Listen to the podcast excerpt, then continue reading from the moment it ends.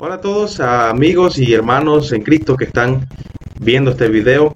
Agradezco mucho que usted haya tomado parte de su tiempo y puesto o apartado un poco de tiempo para así tomar parte de estas hermosas enseñanzas que se están dando en este hermoso programa, La, Luz en mi andar.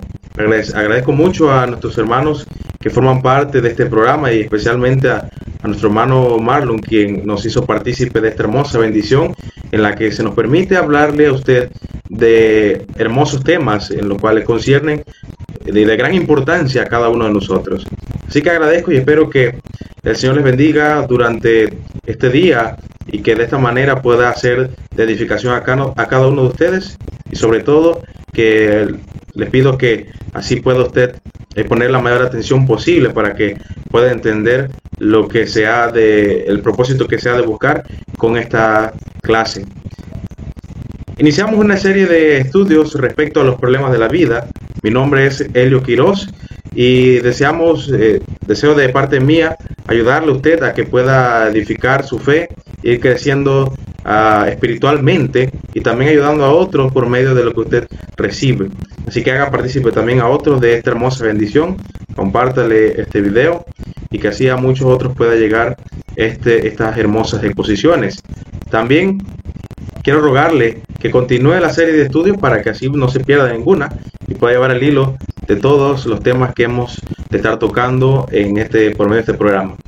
Hoy vamos a iniciar con este, esta serie de temas. Eh, empezamos con los problemas de la vida desde una perspectiva cristiana.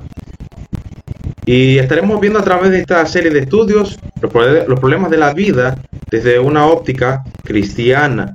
Porque Quizás hay muchas maneras en las que podemos resolver problemas, pero sabemos muy bien que nuestra guía infalible, la, la, palabra de Dios, la Biblia, es aquella que nos va a guiar a hacer las cosas de una, de una manera que agrada a Dios. Si podemos agradar a Dios por medio de nuestra conducta, por medio de nuestra resolución de problemas, por medio de cómo percibimos los problemas como cristianos a través de la Biblia, entonces de esta manera agradaremos a Dios por lo tanto, estaremos ah, agregando un poco más a nuestros puntos delante de Dios para ser partícipes del cielo. Hay un hermoso pasaje en Juan 16:33 referente a lo que nuestro Señor Jesucristo dijo a sus propios discípulos momentos antes en los que iba a sufrir por dar su vida por amor a cada de nosotros donde les dice estas cosas fue hablado para que en mí tengáis paz. En el mundo tenéis tribulación, pero confiad, yo he vencido el mundo. Es interesante notar la frase que usted va nota en, eh, en otro color, que dice en el mundo tenéis aflicción, tenéis tribulación. Quizás en su versión Reina Valera dice en el mundo tendréis tribulación, pero la particularidad de esta palabra es que se encuentra en tiempo presente, lo que nos indica que el Señor Jesús le está diciendo a su propio discípulo o que él, que él conocía que ya tenían tribulación. Obviamente, en los tres años que estuvo con sus discípulos amados, muchos de ellos eh, pasaron diferentes tribulaciones, ya sea que no tenían un lugar donde posar, en algunos momentos pasaron hambre, dependían de la benevolencia y también de la generosidad de muchas personas en muchos lugares a los cuales se acercaban para hablar del Evangelio del Reino. Y de esta manera ya estaban sufriendo tribulación, eran rechazados, eran esperados en muchos lugares para ser apedreados. Por esa razón, eh, el Señor Jesús estaba consciente de que tenían tribulación y sobre todo que en el futuro, después de que Él ascendiera a los cielos, iban a tener tribulación. Y Él quiere darles confianza en, una, en lo que proseguimos diciendo, diciéndole lo siguiente, confiad, yo he vencido el mundo. Si Él pudo vencer al mundo, ¿cómo ellos no iban a confiar en así su promesa? Él venció al mundo, ya sea al mundo de pecado o toda influencia maligna que había en el mundo que era de impedir eh, su ministerio o que era ah, en su momento iba a estorbar el ministerio de nuestro Señor Jesucristo y por lo tanto, si Él ya había vencido el mundo, ellos podían poner su fe en Él y tener confianza. También le dice en el capítulo 17, versículo 11 y 15, Padre Santo, a los que me has dado, guárdalos en tu nombre. No ruego que lo quites del mundo, sino que los guardes del mal. Esta hermosa palabra que utiliza nuestro Señor Jesucristo guárdalos, y el versículo 15, guardes, hace referencia a preservar. Y se ilustra de la siguiente manera, la palabra guárdalos en su idioma original griego indica como poner el ojo encima de, o estar al tanto, o poner atención en la persona o en, el, o a lo que se ha de, de preservar. Lo que quiere decir nuestro Señor Jesucristo es que le pide al Padre, por medio de la oración que está haciendo, que ponga su ojo sobre ellos, guardándolos para que ellos puedan así cumplir su propósito, cumplir su ministerio y cumplir el plan que ya Dios tenía estipulado para ellos. El Señor Jesús iba a ascender a los cielos, ya no iban a tener a esa figura de confianza eh, en persona, sino que ahora tenían que confiar en Él, que iba a estar desde los cielos observándoles y a través de la protección del Padre del mal. Esta palabra también guárdese en el versículo 15, se encuentra en un tiempo que indica que ya el Padre lo había estado guardando, pero que a pesar de este ruego que hace nuestro Señor Jesucristo, el Padre iba a continuar guardándolos. Sabemos que habían sido guardados para el propósito del apostolado y de esta manera iban a cumplir el propósito de, de la iglesia y de así llevar más almas a Jesús y también darle salvación. Por lo tanto, si ya los había guardado, los había preservado para este hermoso propósito, era notable que también los iba a continuar guardando a través de su vida. Pero mira lo interesante de todo esto, a pesar de que nuestro Señor Jesucristo rogó al Padre que los guardase en el mundo del mal, los apóstoles, muchos de ellos sufrieron. Algunos de ellos murieron muy temprano, como tenemos a, Jacobo, quien murió a espada y algunos, muchos de estos apóstoles, a través de sus primeros años del ministerio, sufrieron grandes dificultades en, la sociedad. Algunos de ellos fueron tomados presos y el apóstol Pablo, el, mayor de los ejemplos también que tenemos de tribulaciones, él sufrió naufragio, estuvo desnudo, pasó hambre y en muchas ocasiones eh, se encontró en peligro de muerte en muchos lugares. Así que a pesar de esta hermosa promesa, su cuerpo físico, su, su estadía en esta tierra iba a, estar regida o, iba a estar eh, sometida a diversas dificultades. Por lo tanto, ya notamos desde ahora algo que nuestro Señor Jesucristo también le dijo a sus discípulos, a los cuales les dijo, no temas o no teman a aquellos que pueden matar el cuerpo, sino temas a aquel que puede matar el, cuerpo, el cuerpo y el alma. Así que no era de gran importancia el cuerpo, sino eh, lo interesante de todo esto es que era el alma, el espíritu el que iba a ser preservado y guardado, porque era, es, es esa parte de nuestro ser la que va a vivir eternamente. Así que ya sea que muchos de los apóstoles del primer siglo hayan muerto, hayan tenido diversas dificultades, entonces, aún sobre todas estas cosas, su alma iba a estar siendo preservada. En Mateo 6:26 nos dice nuestro Señor Jesucristo, mirad las aves del cielo que no siembran ni ciegan, ni recogen en graneros, y vuestro Padre Celestial las alimenta. ¿No valéis vosotros mucho más que ellas? Él está sopesando, haciendo una comparación, y podríamos decir incluso hace una parábola entre los discípulos y entre, entre aquellos, en este caso los animales, que no hacían ningún esfuerzo por sembrar, ni cegar, ni recogían en granero, como es, eso sí lo hacía el ser humano. Y les hace a él y les hace a ellos una hermosa declaración y pregunta a la vez, ¿no valéis vosotros mucho más que ellas? Entonces, si nosotros o los discípulos del Señor valían más que incluso los animales a los cuales eh, se les sustentaba diariamente, entonces tenían que poner su confianza en aquel que lo da todo, en aquel que tiene misericordia y amor para con el hombre. Entonces estaremos pasando, después de haber visto estos hermosos pasajes que nos hacen o nos dan un panorama respecto a los problemas y también a la confianza que debemos tener en nuestro Padre Celestial en medio de las dificultades. Vamos a pasar ahora a algunas definiciones de la palabra problema, que se define en el área de la filosofía como algo que altera la paz, el equilibrio y la armonía de quien o quienes lo tienen. Los problemas ciertamente alteran las emociones del hombre, perturban la tranquilidad del hombre y de esta manera hacen que el hombre sienta un estado de intranquilidad, la cual se busca lo siguiente, es un determinado asunto, una cuestión que requiere de una solución, ya que altera la tranquilidad del hombre, la paz y su tranquilidad, entonces necesita y requiere una solución. En este momento estamos conviviendo en una sociedad en la cual actualmente tenemos una, una crisis eh, en muchos de los países de, este, este, planeta respecto al coronavirus, lo cual es un problema que para muchos preocupa. Ciertamente es real, pero para muchos países es de mayor preocupación. Es un problema que eh, requiere una solución inminente debido a que puede afectar a gran parte de la población. Pero lo notable de todo esto es que muchos a veces eh, de nosotros podemos convivir con un problema por mucho tiempo al cual no decidimos darle una solución. También esto lo estaremos viendo a través de nuestra exposición. Habiendo, habiendo visto esta breve introducción, entonces procederemos a pasar a los propósitos generales de nuestra clase. Primero, el creyente cristiano será capaz de reconocer los problemas y obtener los recursos que lo capaciten para que pueda superar las dificultades de la vida.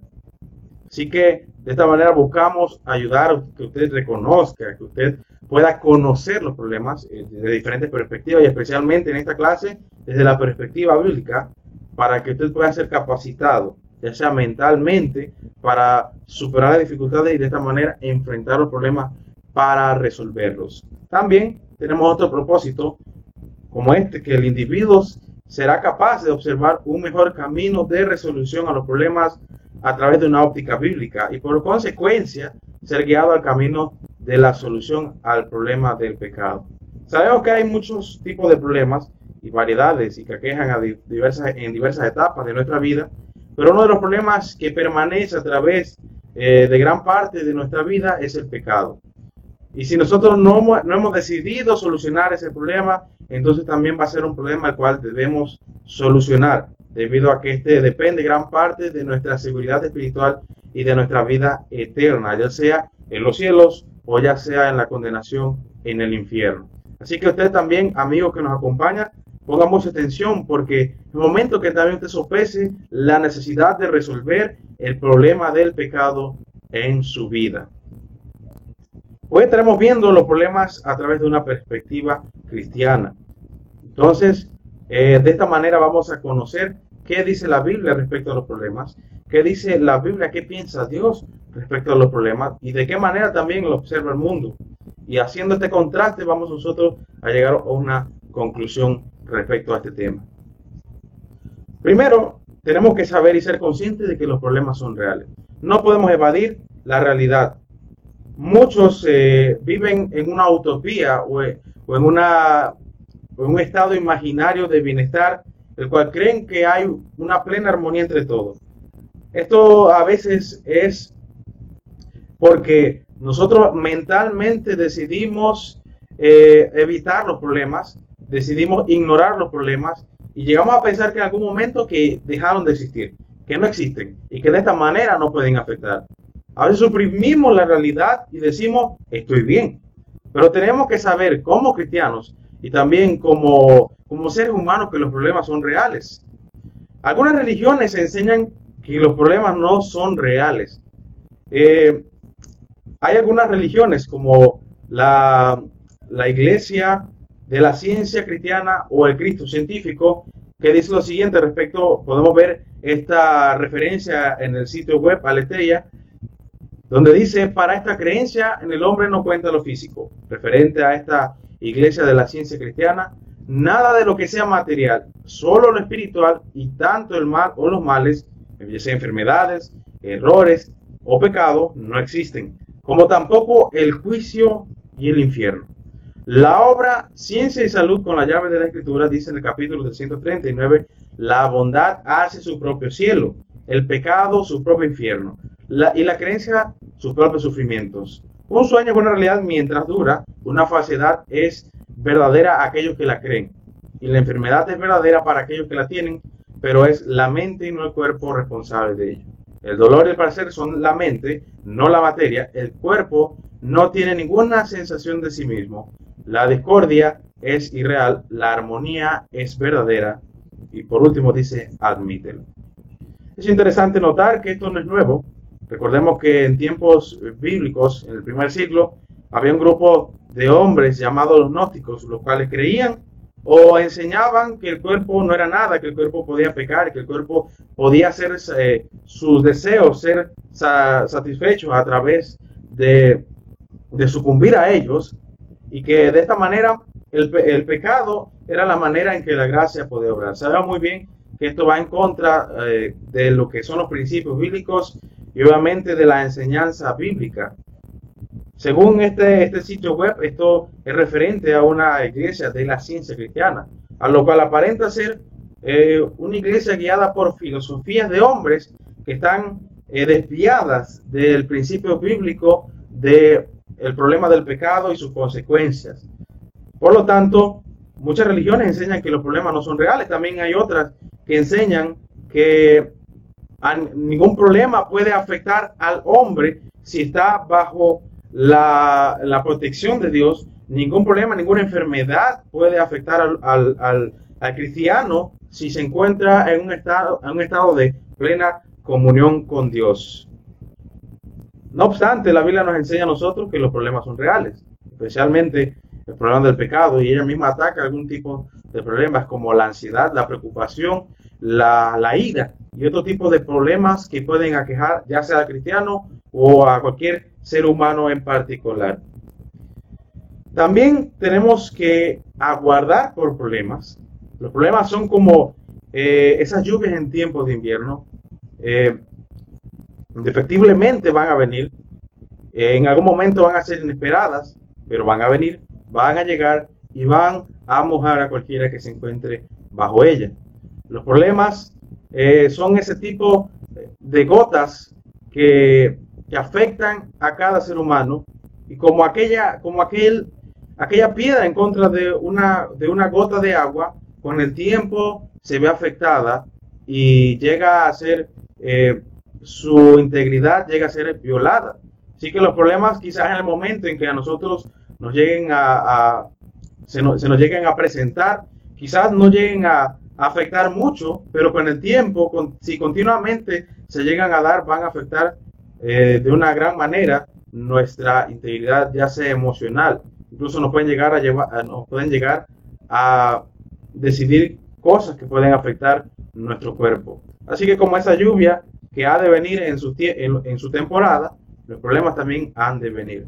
Una persona que vive una vida en la que cree que no tiene problemas, no está preparada para enfrentar los problemas.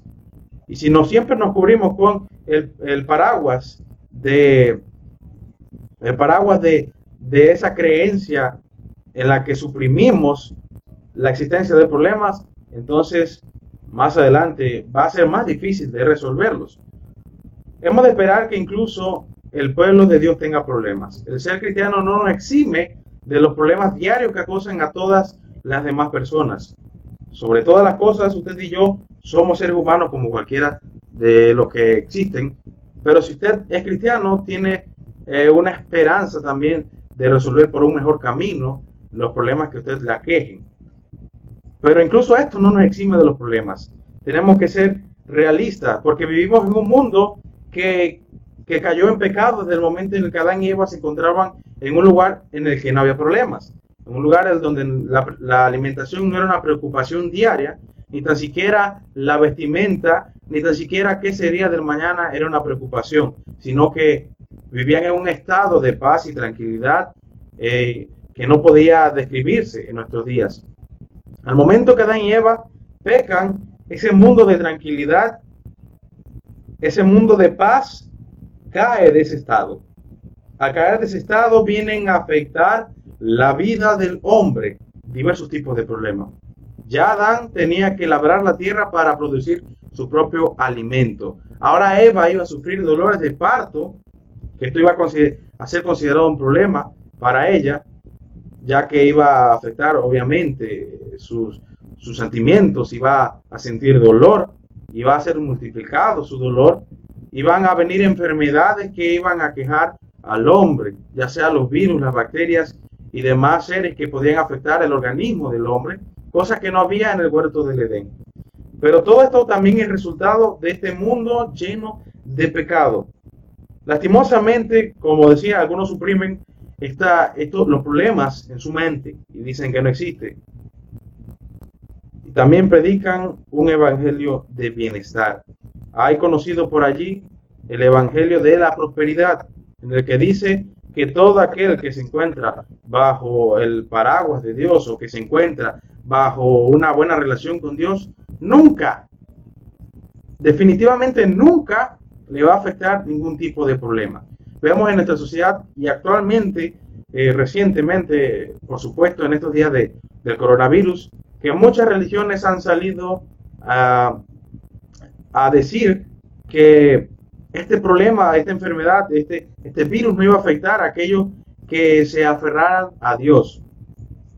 Sabemos nosotros muy bien que a muchos han sido afectados, muchos, incluso religiosos, han sido afectados. Así que es una realidad la cual nosotros no podemos cambiar, a la cual tenemos que aceptar. Si nosotros pensamos que nunca vamos a tener ningún tipo de problemas, no estaremos preparados para enfrentarlos. ¿Qué enseña la Biblia respecto a este tipo de, personas que enseñan que no habrá problemas para aquellos que deciden seguir a Dios? Hay algunos pasajes, obviamente, en el Antiguo Testamento, de los cuales estas personas se, se, se basan para dar estas declaraciones. Algunos de ellos podemos encontrarlos como en Deuteronomio 29.9, donde dice, guardaréis pues las palabras de este pacto y las pondréis por obra, para que prosperéis en todo lo que hicieres. Otro pasaje también muy conocido y el cual también en nuestra sociedad puede eh, comúnmente decirse, es en Salmos 37.4 donde dice, deleítate a sí mismo en Jehová y Él te concederá las peticiones de tu corazón. Otro pasaje que podemos encontrar es en Proverbios 28, 25. El altivo de ánimo suscita contienda, mas el que confía en Jehová prosperará. Y por último, en Isaías 30, perdón, 3, 10 y 11, dice, decida al justo le, que le irá bien, porque comerá de los frutos de sus manos. Ay del impío, mal le irá, porque según las obras de sus manos le será pagado. Sin embargo, sabemos muy bien que estos pasajes del Antiguo Testamento son generalistas. También la Biblia nos enseña que en algunos casos los justos son perseguidos. También nos enseña que eh, los impíos son ricos y también que los justos son pobres. Son, son ideas generalistas. Aquel que va bien tendrá obviamente prosperidad si decide de la mejor manera. No obstante, no puede evitar en su vida los problemas. Esto no es eh, una experiencia milagrosa a través de la vida en la que usted no va a experimentar ninguna dificultad. Usted es consciente que en algún momento de su vida ha tenido problemas y que incluso bajo, bajo el amparo de Dios ha tenido que enfrentarlos. El libro de Job también, eh, un hermoso libro respecto a un hombre que en su momento fue rico, nos enseña a nosotros que incluso los justos y los rectos, como lo es llamado Job en el mismo libro, incluso eh, justo y recto, no como algún otro hombre de su tiempo, este hombre sufrió muchas dificultades. En la carne sufrió una horrorosa enfermedad. Su esposa lo abandona. Sus amigos dudan de él y de su, de su buena relación con Dios. Así que incluso hombres justos a través de la Biblia han enfrentado grandes problemas. Incluso nuestro Señor Jesucristo a través de su vida tuvo que enfrentar problemas siendo el Hijo de Dios en la carne. A los cristianos del Nuevo Testamento no se les promete prosperidad, más bien tienen promesas y peticiones como las siguientes. Mateo 16, 24 nos dice, entonces Jesús le dijo a sus discípulos, si alguno quiere venir en pos de mí, niéguese a sí mismo, tome su cruz y sígame. También nos dice en 2 eh, Timoteo 3:12 el apóstol Pablo y en verdad todos los que quieren vivir piadosamente en Cristo Jesús serán perseguidos. Esta historia es corroborada a través de la historia del primer siglo. Los cristianos del primer siglo sufrieron grandes problemas con el imperio romano. No tenían tranquilidad incluso para adorar a Dios. Nosotros en estos momentos tenemos la oportunidad de hacerlo en línea, pero los cristianos del primer siglo no podían ni reunirse escondidos.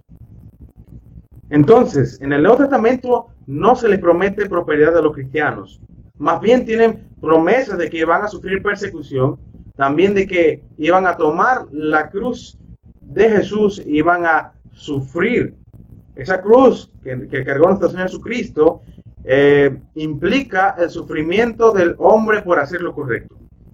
El sufrimiento del discípulo de Jesús por hacer lo que al Padre le agrada. Entonces también vimos en, en, versículos anteriores en, en el libro de Juan, en el mundo tenéis aflicción. Nosotros tenemos aflicciones como discípulos de Jesús en diversos ámbitos de nuestra vida. Así que tenemos que aguardar por problemas. Tenemos que aguardar en su momento este tipo de dificultades que pueden afectarnos. Así que tenemos que tener mucho cuidado. Lo bueno de todo esto es que algunos problemas son prevenibles o, pueden superarse gran parte de los problemas que resultan de nuestros pecados son casi siempre prevenibles. Y todo esto en algunos casos depende de la decisión del hombre, qué camino tomar, si el camino de la derecha, el camino de la izquierda o seguir rectamente.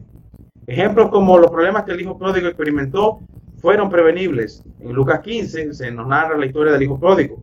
Él pudo haber prevenido todos los problemas que tuvo al momento de ir a aquella tierra en la cual tuvo dificultades para comer, en la cual tuvo dificultades para vestir eh, modestamente, pero él pudo haberlo prevenido habiéndose, obedeciendo a su padre, quedándose en casa y sujetándose a la autoridad de su padre. También el libro de Proverbios nos dice cómo la pereza puede convertirse en un problema. Proverbios 19:15 dice la pereza hace caer en profundo sueño y el alma negligente padecerá hambre. No me el sueño para que no te empobrezca, abre tus ojos y te saciarás de pan en el 2013. Sobre todas estas cosas podemos nosotros notar que estos problemas que son prevenibles se basan en un principio, en el principio de causa y efecto. Depende mucho cuál, qué cosa usted decida, así mismo va a ser el efecto que cause.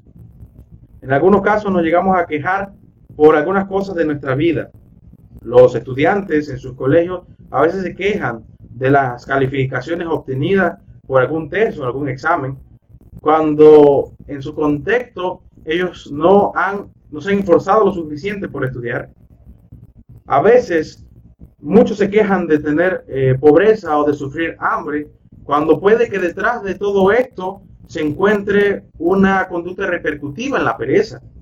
Así que gran parte de, lo, de las consecuencias que tengan nuestros actos o los problemas que puedan a llevar, a, llevar a, tener nuestros actos dependen de nuestras decisiones. Depende de cuán fuerte usted eh, desea hacer algo, así mismo va a ser la reacción que provoque. Si usted lanza una pelota contra una pared, una pelota de, tenis, esta pelota rebotará con la misma fuerza con la que usted la lanzó. Así que tenemos que tener mucho cuidado cómo decidimos hacer, cómo vamos a proceder, qué camino hemos de tomar y de qué manera nos hemos de conducir para prevenir los problemas. Que no seamos como el hijo pródigo, quien, quien tomó la decisión incorrecta y sufrió las consecuencias. Pueden haber consecuencias buenas o consecuencias malas, dependiendo de cómo usted eh, pondere las cosas. Los problemas pueden superarse y lo interesante de todo esto es que en los cielos los problemas no existirán. El apóstol Juan en su revelación en el libro de Apocalipsis le dice a la iglesia lo siguiente, y había una gran voz del cielo que decía, He aquí el tabernáculo de Dios con los hombres y él morará con ellos. Y ellos serán su pueblo y Dios mismo estará con ellos como su Dios. Enjugará Dios toda lágrima de los ojos de ellos y ya no habrá muerte, ni habrá más llanto, ni clamor, ni dolor, porque las primeras cosas pasaron. Y podríamos resumir este pasaje en el momento de que, que el Hijo de Dios o de que el hombre se encuentre con Dios, en ese momento dejarán de existir los problemas. Si usted es consciente de que el momento en que vaya a los cielos los problemas van a dejar de existir, usted va a esforzarse lo mayormente posible para lograr esta hermosa meta. Es interesante notar que en un lugar donde habita eh, el amor pleno, la misericordia plena, donde habita un ser el cual es totalmente puro y donde su santidad impregna toda, todo el lugar, en ese lugar es interesante notar de que no habrá ningún tipo de problema. Ya no habrá muerte, ni habrá más llanto, ni clamor, ni dolor, cosas que son consideradas en nuestra existencia en la tierra como problemas. A veces el hombre llega a, juzgar muchas de las cosas que se, se, dan en nuestro mundo, como las guerras y otras cosas, como que tenemos un Dios que no es justo, un Dios que no interviene en este tipo de situaciones que afectan a muchos que son inocentes. También esto estaremos viéndolo en próximos estudios, pero de momento podemos decir que los problemas del hombre son gran parte, como ya vimos, eh, dependientes de la decisión que tomen. Muchas de las guerras eh, que existen en nuestro mundo son resultado de malas decisiones, cosas a las cuales nuestro Dios o en las cuales nuestro Dios no puede intervenir, sabiendo muy bien que hay una ley por encima de todo esto. El libre albedrío que Dios le da al hombre no puede ser violado por sí mismo. La voluntad del hombre, el espíritu que le dio, le da la libertad al hombre de decidir qué, es lo correcto o qué es lo incorrecto, qué ha de hacer en pos del mal o en pos del bien. O, como podemos verlo a través de la escritura, notar que el pecado produce muerte. El hombre tiene la libertad de decidir si eh, eh, permanecer en una conducta de pecado o cambiar esa conducta y obedecer a, las peticiones del Señor. Así que tenemos que tener tenemos que estar conscientes de que a pesar de que los problemas habiten en nuestro mundo y que tenemos a veces dificultades para resolverlos, si usted se esfuerza, en los cielos los problemas no existirán. Es la mayor promesa en la cual usted puede aferrarse y tener seguridad. Si usted pone su seguridad en Dios, usted se esforzará lo mayormente posible y dará lo mejor de usted para poder lograr esa meta. Como así el apóstol Pablo en su vida dice que él deseaba ir a los cielos, él deseaba estar con Dios, él se hacía de esa meta, él se echaba adelante para lograr ese galardón que le había sido prometido, la corona de justicia.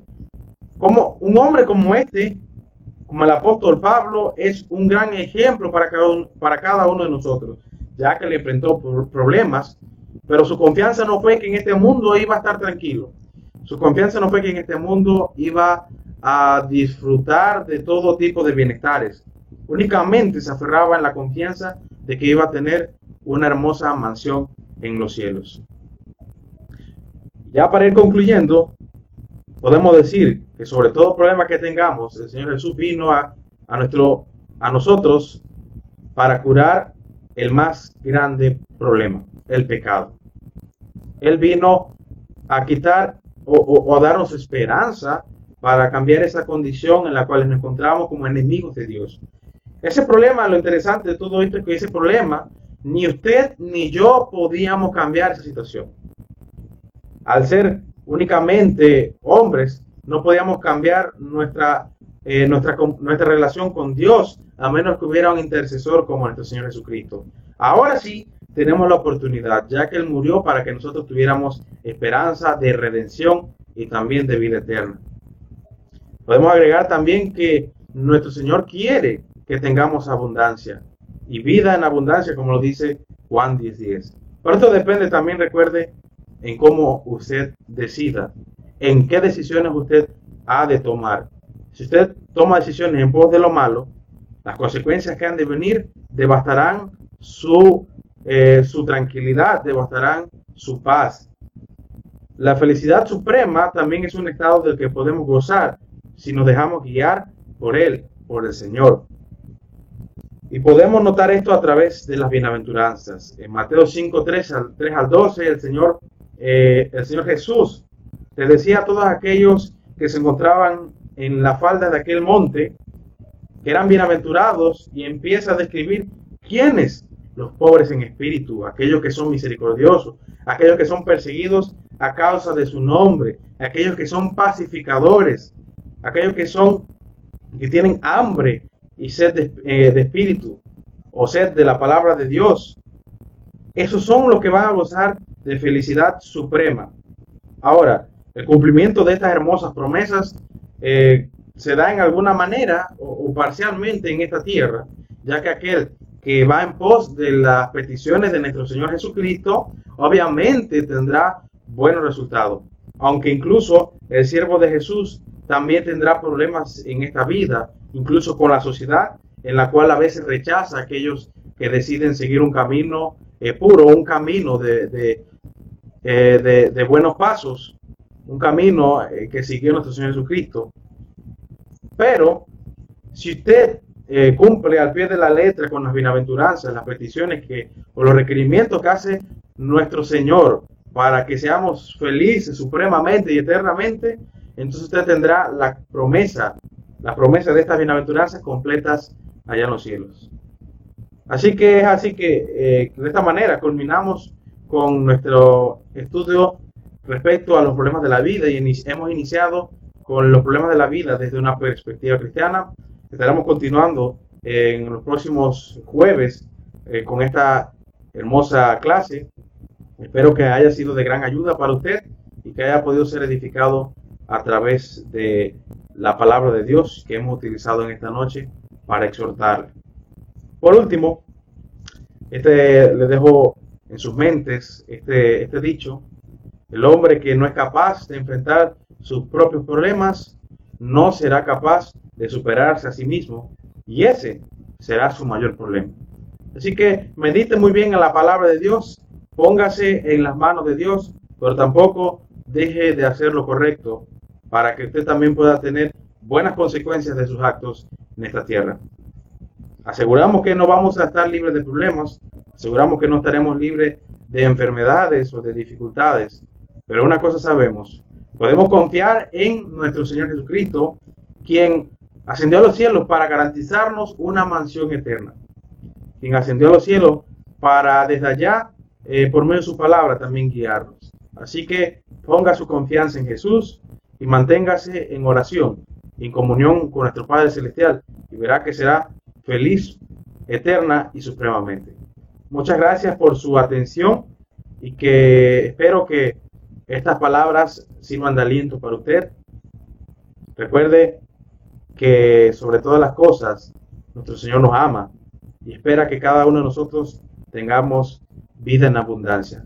Seamos felices por medio de las cosas que son permitidas por nuestro Señor Jesucristo. De esta manera encontraremos un estado de tranquilidad y de paz, pero paz con Dios, la cual el hombre no le puede arrebatar a usted ni a nadie. Muchas gracias, que el Señor le bendiga y nos estaremos viendo en una próxima exposición con la continuación de estos estudios, los problemas de la vida.